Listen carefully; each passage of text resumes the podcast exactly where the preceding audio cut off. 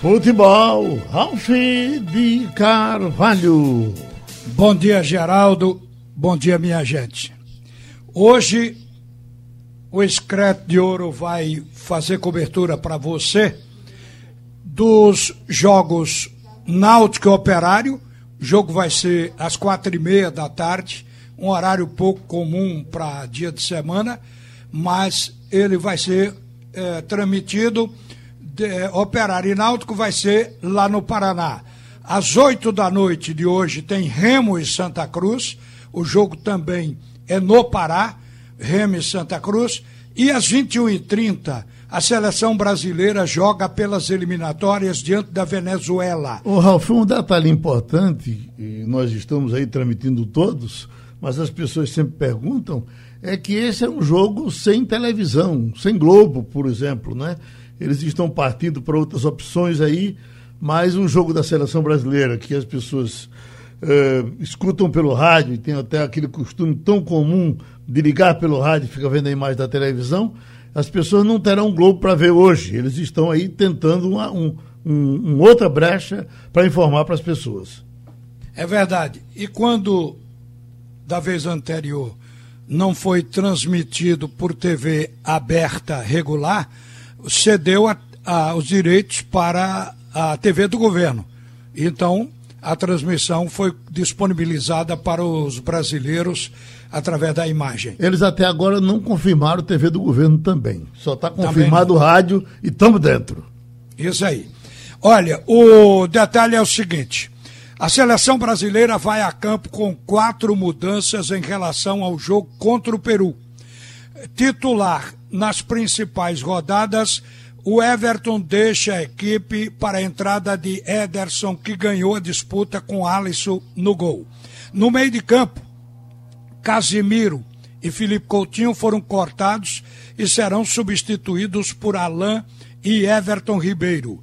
Gabriel Jesus, que ficou fora por lesão na, nas partidas anteriores, entra agora no lugar de Neymar, na titularidade da seleção brasileira. Neymar, que não irá jogar também contra o Uruguai, nem contra a Venezuela hoje, nem contra o Uruguai na próxima semana. A seleção brasileira tem a probabilidade de começar jogando com Ederson, Danilo, Marquinhos, Thiago Silva e Renan Lodi, Alain Douglas Luiz, Everton Ribeiro no meio-campo, Gabriel Jesus, Richarlison e Roberto Firmino no ataque. Observe que tem três centravantes escalados aqui nessa relação no ataque da seleção brasileira. Então, o Tite vai mostrar a versatilidade e adap adaptabilidade do jogador brasileiro. que são sete, porque foram cortados Rodrigo Caio, Éder Militão, Casimiro, Fabinho e Felipe Coutinho. E agora, na última quinta-feira, ontem, foi cortado Gabriel Menino, além de Neymar por contusão. O Gabriel Menino foi também em relação a testar positivo para a Covid-19. Mas o entrevistado de hoje, minha gente, vai ser o, o vice-presidente do Conselho Deliberativo do Esporte, porque tem novidade lá.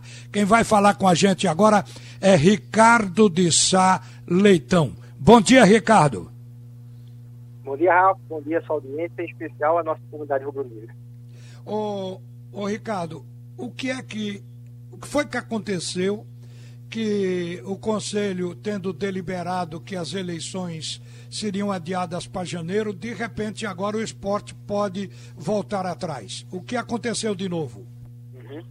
Eu vou fazer uma pequena linha de tempo. O nosso estatuto prevê que as eleições vão ser realizadas na segunda quinzena de dezembro dos anos pares. Por conta de uma lei foi aprovada agora no contexto da pandemia, a Lei 14.030, as eleições não, na, na verdade não só as eleições, proibiu-se a realização de assembleias gerais presenciais no âmbito das associações. E o esporte é uma associação do ponto de vista jurídico. O que acontece? É, a lei põe a salvo a possibilidade de as autoridades sanitárias locais autorizarem a realização a depender dos respectivos protocolos, até porque nós sabemos que o, o Supremo Tribunal Federal empoderou cada uma das entidades, né, cada um dos entes, para adotarem protocolos próprios, né, cada estado, cada município. Então, ponderou e essa possibilidade era estava no horizonte, né, porque, porque Pernambuco já iniciou o protocolo de convivência e a retomada das atividades, inclusive nas, nas entidades privadas, mas que seria uma incerteza, seria incógnita, primeiro, se e segundo, quando essa autorização viria. A Lei 14.030 vale até 31 de dezembro, certo? Então, ponderou-se é, adiar quatro dias né, em relação ao prazo estatutário, 4 de janeiro, daria maior segurança de data, porque não dependeria da autorização. Mas ficou aquela inquietação, né? É, inclusive, já houve anúncios na imprensa né, de algum pré-candidato teria, teria sido prejudicado e até imaginar a possibilidade de... O Eduardo Carvalho falou aqui ontem, Ricardo, sobre isso. Ele não concordava e iria, inclusive, entrar na justiça para acontecer com o esporte o que aconteceu com Santa Cruz, que a justiça determinou eleições de acordo com o estatuto. Então, nesse caso, simplificando, as eleições serão no mês de dezembro, de fato. Serão em dezembro. O Conselho deixou autorizado, caso necessário, e se faça no, na primeira semana de janeiro. Mas, é, paralelamente, a diretoria, enquanto pediu autorização para o Conselho, para ter esse, esse, essa margem, né, é, provocou o Corpo de Bombeiros, tiveram é, uma reunião, fizeram algumas, algumas ponderações, e há uma, uma sinalização positiva, né? Tudo indica que, que o esporte conseguirá fazer, atendendo a todas as orientações e protocolos sanitários, de maneira que o, o estatuto passará a ser, voltará a ser cumprido à íntegra, né? mesmo durante a pandemia. Tá certo. E a data provável, né? o programa deve sair semana que vem, mas a data provável deve ser dia 18 de dezembro. Ricardo, eu gostaria também que você falasse, porque tudo isso é atribuição do Conselho e foi através do Conselho que se constituiu, que se formatou um novo estatuto para o Esporte Clube do Recife, que depende agora da marcação da Assembleia Geral para que ele possa ser aprovado, mas parece que houve contestação e a executiva do clube, segundo o próprio Milton Bivar, ia propor algumas alterações no que foi escrito ali. Explique para o torcedor, para o ouvinte da Rádio Jornal, o que é que pode acontecer. Então, é, o nosso estatuto novo terá mais de 150 artigos. E um texto desse tamanho é impossível de agradar 100% a qualquer pessoa. Nem mesmo eu que participei da comissão fiquei 100% contemplado em relação às minhas convicções. Por quê? Porque esse é o âmbito do colegiado. O colegiado tem a grande virtude de permitir um, um, uma oxigenação de pensamento, né, que a pluralidade de pensamento é, aperfeiçoe o texto original. Então, é, o Conselho aprovou o texto base, encaminhou para a executiva. A executiva, durante, durante a, a, a votação, né, durante a análise do estatuto, é, teve, teve a oportunidade de conosco, né, sentou-se conosco, fizeram as suas ponderações, fizeram as suas considerações sobre cada um dos pontos que eram mais polêmicos. E, ao final, na terça-feira da semana passada, o texto que foi aprovado pelo Conselho praticamente não tinha nenhuma divergência entre o Conselho e a Executiva, senão por três pontos. Primeiro ponto, a remuneração para o presidente é, executivo. Nós aprovamos, mas a executiva é contrária e assim, as duas teses são igualmente defensáveis, né? cada uma tem, o seu mérito. A, a, tese que prevaleceu no Conselho foi permitir uma maior profissionalização nesse, no exercício desse cargo e uma democratização no acesso à presidência executiva, permitindo que pessoas relativamente mais jovens, é, e que não fossem tão abastadas assim, e nem fossem aposentadas, pudessem emprestar o seu talento ao esporte de forma profissional, de forma é, muito, muito técnica, sem ter que sacrificar o seu patrimônio pessoal. Mas nós permitimos que o eleito dispense essa remuneração, então o próprio presidente que vai concorrer à eleição, ele, ele quer, dificilmente receberia. Dificilmente é impossível que ele queira receber. Ele não, não é obrigado a receber. E essa remuneração é apenas fixada um, fixado um teto no estatuto. Não é que o estatuto fixe o valor é, equiparando ao salário do governador, que não pode ser superior a esse valor. Né? É, o segundo ponto é a respeito da composição do conselho. O texto que saiu do conselho previu a presença de 20% dos conselheiros, dos assistentes do conselho, para as chapas vencidas, distribuídos esses 20% proporcionalmente às respectivas votações. E também instituímos uma cláusula de barreira, né, para evitar que uma, uma chapa que teve três votos, quatro, cinco votos, tenha acesso no conselho, isso aí seria uma distorção do sistema. É, o, mesmo assim, a executiva não, não está de acordo com esse ponto. E o terceiro ponto, é, se bem me lembro, é que a executiva defende que o comitê de conformidade seja fundido com o conselho fiscal. Esse é um ponto que eu até acredito que não há, muito, não há divergência substantiva, porque, a rigor, os controles sobre a gestão permanecem, né? mas apenas se muda o organograma. Em vez de serem dois, dois órgãos para fazer o trabalho, cada um fazendo uma parte e um mesmo fazendo. É como se fosse assim, é, decidir a Rádio Jornal se você e Marcial Júnior comentariam o jogo do Brasil hoje, ou se só você ou só o Marcial Júnior. Né? Então, o, o, serviço seria prestado. É, nós defendemos que é melhor dividir porque cada, um, cada órgão tem uma, um perfil próprio. Desses três pontos, o mais, mais polêmico realmente é aquele que, que a executiva tem maior é, resistência é o primeiro é o da remuneração. Eu e aí, sei. como é que isso se formataria para uma Assembleia Geral? Né? Em se confirmando esse projeto alternativo, que não é um novo estatuto, mas é o nosso estatuto, digamos, recalchutado com três pontos diferentes, na cédula viria opção 1, por exemplo, a, o texto original aprovado pelo Conselho. Opção 2, o texto com as alterações propostas pelo Executivo. Opção 3, rejeitar, né? manter como está. Tá certo. Agora, isso vai acontecer quando? Quando é que vai se convocar essa Assembleia Geral é, relativa ao Estatuto?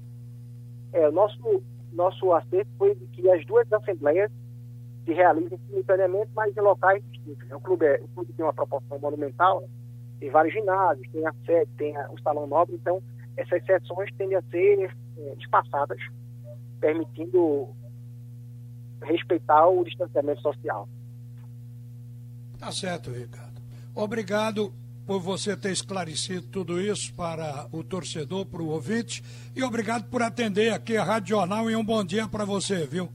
Nós que agradecemos. Afinal de contas, o estatuto não é o estatuto do Conselho, não é o estatuto do, da Executiva, é o estatuto do esporte. E só existe democracia onde existe informação. Quem vota no escuro não vota democraticamente, não é verdade? Verdade. Eu agradeço mais a, a vocês da imprensa pelo espaço que vocês nos fornecem. Pronto. Ouvimos o vice-presidente do Conselho Deliberativo do Esporte, Ricardo de Sá Leitão. Olha, gente, o Náutico joga, joga cedo.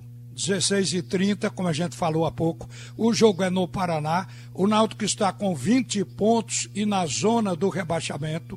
Mesmo ganhando hoje do Operário, o Timbu ainda não sai do Z4 porque o Vitória da Bahia ganhou ontem do Figueirense por 3 a 0 e é o 16 com 24 pontos. Se o Náutico ganhar, vai a 23, ainda fica abaixo do 16 colocado, porque daí para baixo é o Z4 onde o Náutico está no momento. Por isso, ficará ainda na 17 posição. Na Série B, jogam hoje, além de Operário e Náutico, Ponte Preta e Brasil, Havaí e Paraná, Oeste e CRB. Amanhã, completando esta rodada, jogam Juventude Sampaio, Cuiabá e América Mineiro. Por falar em América Mineiro, ele está fazendo sucesso também na Copa do Brasil e na Série B, onde está no momento no G4 para subir a Série A. Por conta desse sucesso, os jogadores e o técnico Lisca têm sido assediados.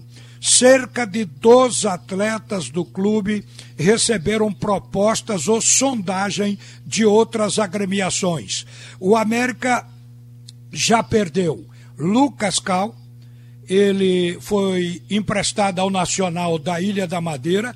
O passe dele pertence ao São Paulo. O São Paulo emprestou, mas o América recebeu uma taxa de vitrine e manteve um percentual do jogador em caso de transações futuras.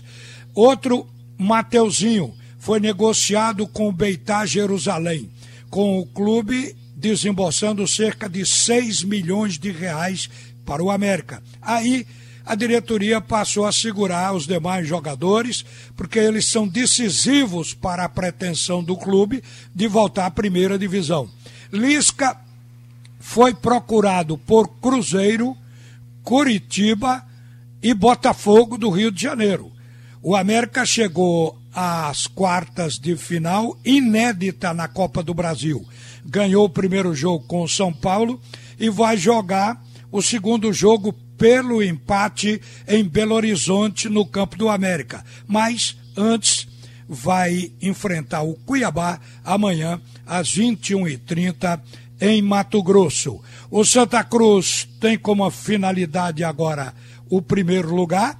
O esporte que joga no sábado amanhã precisa ganhar para manter a boa campanha, fazer pontos em casa. Na rodada passada, o esporte já foi ultrapassado pelo Bahia, que ganhou do Botafogo e chegou a 25 pontos, mesma pontuação do esporte. Porém, o Bahia foi para a nona posição, deixando o esporte na décima, pelo saldo de gols.